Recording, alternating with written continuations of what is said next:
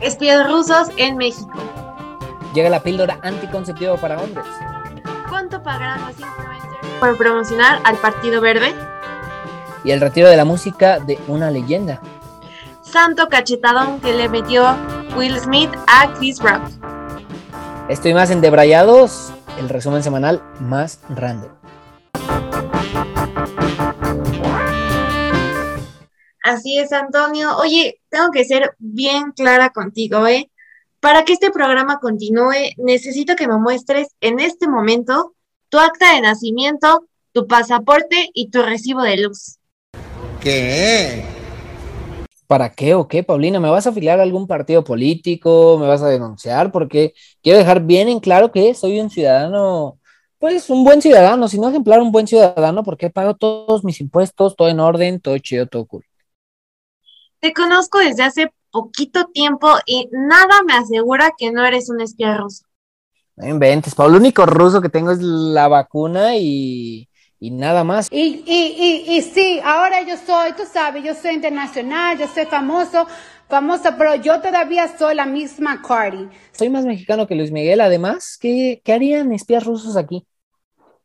No me tomes de loca, ¿eh? Pero el jefe del Comando de Norte de Estados Unidos, Glenn Van Herk, le dijo al Senado, mucho ojo, chica, porque la Agencia de Espionaje Militar de Rusia tiene en estos momentos más oficiales de inteligencia aquí en México que en otros países. ¡No es cierto! ¡Lo que te diga no es cierto!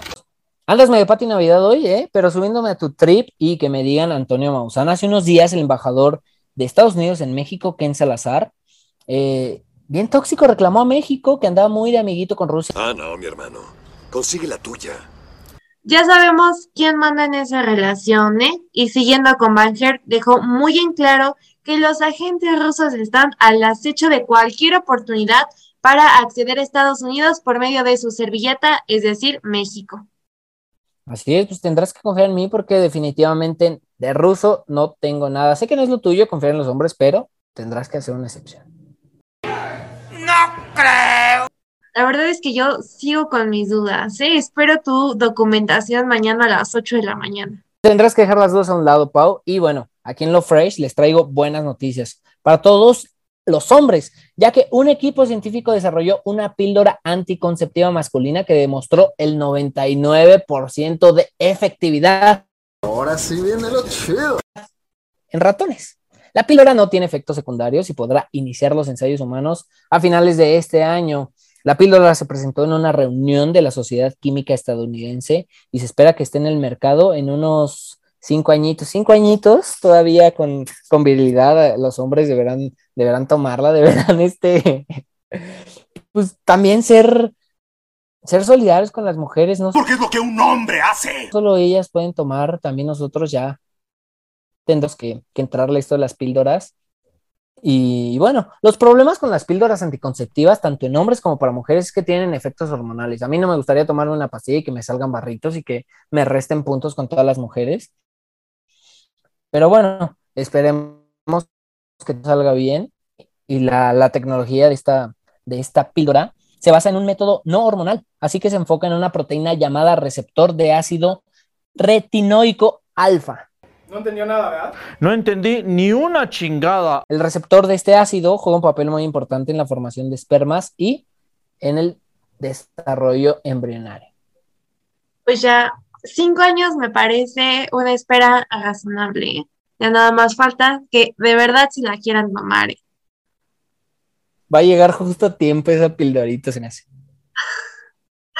Y cambiando radicalmente de tema, no sé si se acuerden que hace un año, un día antes de las elecciones medias aquí en México, unos influencers estuvieron investigando y les gustaron mucho las propuestas de cierto partido verde.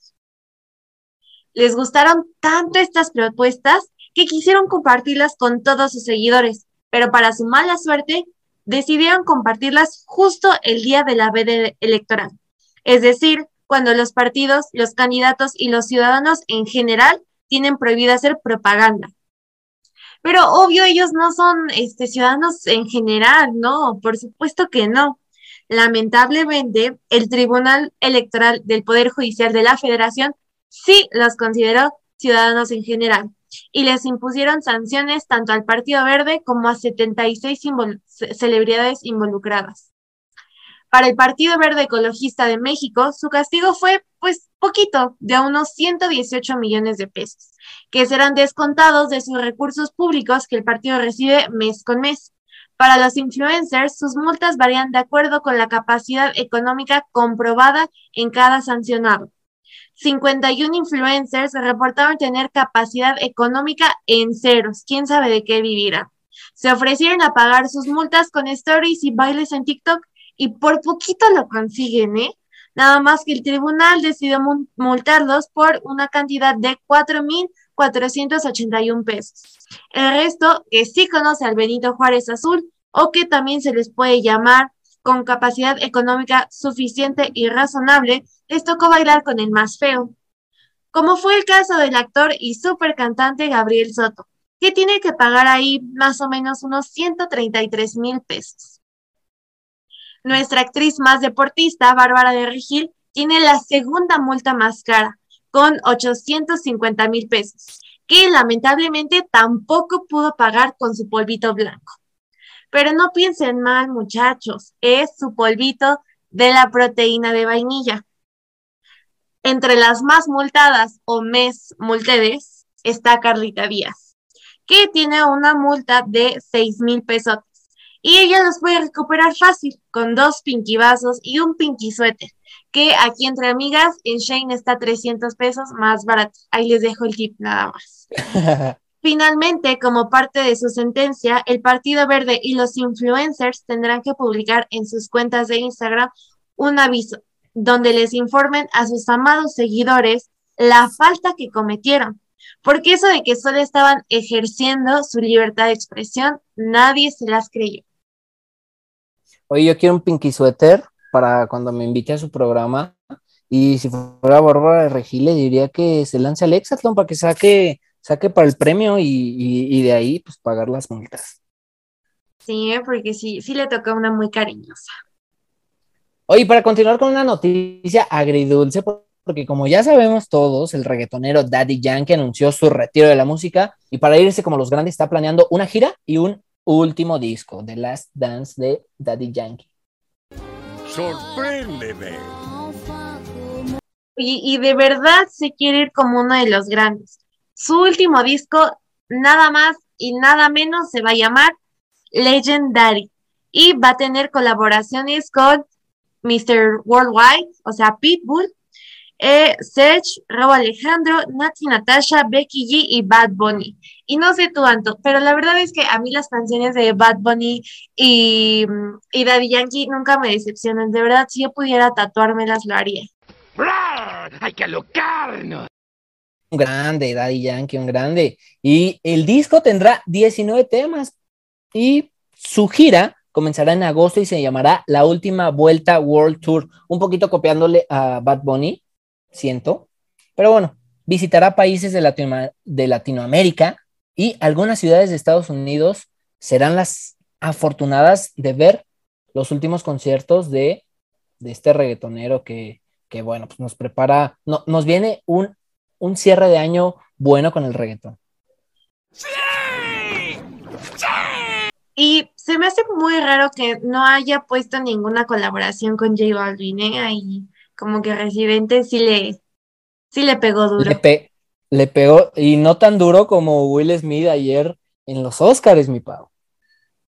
Oye, sí, ¿eh? que santo cachetadón que le acomodó, ¿eh? Ni Victoria Rufo da tanta cachetada ni Victoria Rufo en todas sus novelas, ni siquiera Eduardo Yáñez se come ahí Eduardo Yáñez. ¿Qué, qué, cachetada te gustó más, la de Yáñez o la de Will Smith? Ay, la verdad es que no sé, porque la de Yáñez venía acompañada de una frase icónica de... El puro culo, tú no eres el vínculo de nada, brother. ¿eh? Y ya no me falta respeto. No, no te falta en ningún momento. ¿Cómo ves? Y la otra, pues no sé, como que le faltó, dice... Es, esa frase icónica. Los receptores de la cachetada, pues sí, respetuosos, la verdad. Pero bueno, casi 24 horas después de protagonizar un bochornoso episodio en la entrega de los Óscares, además de ser el ganador a, Mejor Actor, Will Smith ofreció ya una disculpa directa al comediante Chris Rock. Y por si usted no sabía, eh, todo esto se produjo porque pues el comediante Chris Rock le dijo a a la esposa de Will Smith que no podía esperarlo a verla en G.I. Jane 2, que para pues los que somos un poco más jóvenes y no entendimos esta referencia, es una película del 97 donde Demi Moore sale rapada. Así es, haciendo alusión a la enfermedad que tiene la esposa de Will Smith. Y bueno, eh, Will Smith ya se disculpó y diciendo, mi comportamiento en los premios de la academia fue inaceptable e inexcusable. Las bromas a mi costa son parte del trabajo, pero una broma sobre la condición médica de ella fue demasiado para mí y reaccioné emocionalmente.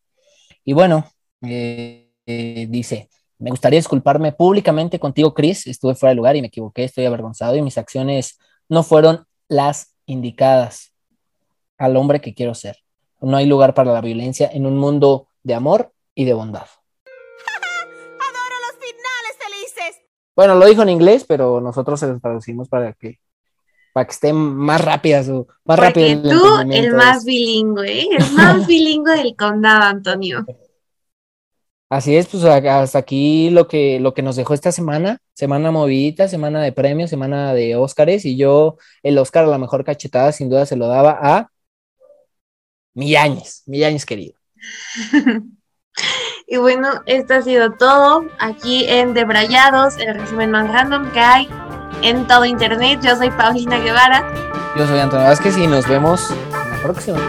Adiós.